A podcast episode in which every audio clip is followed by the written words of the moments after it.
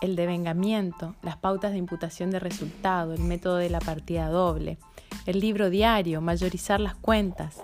En esta serie de podcasts vas a encontrar audios cortos en los cuales te vamos a explicar cómo impactan en cada una de las operaciones que realizan las empresas, desde que se las forman hasta sus compras, sus ventas y cuáles son los controles que tenemos que realizar al cierre.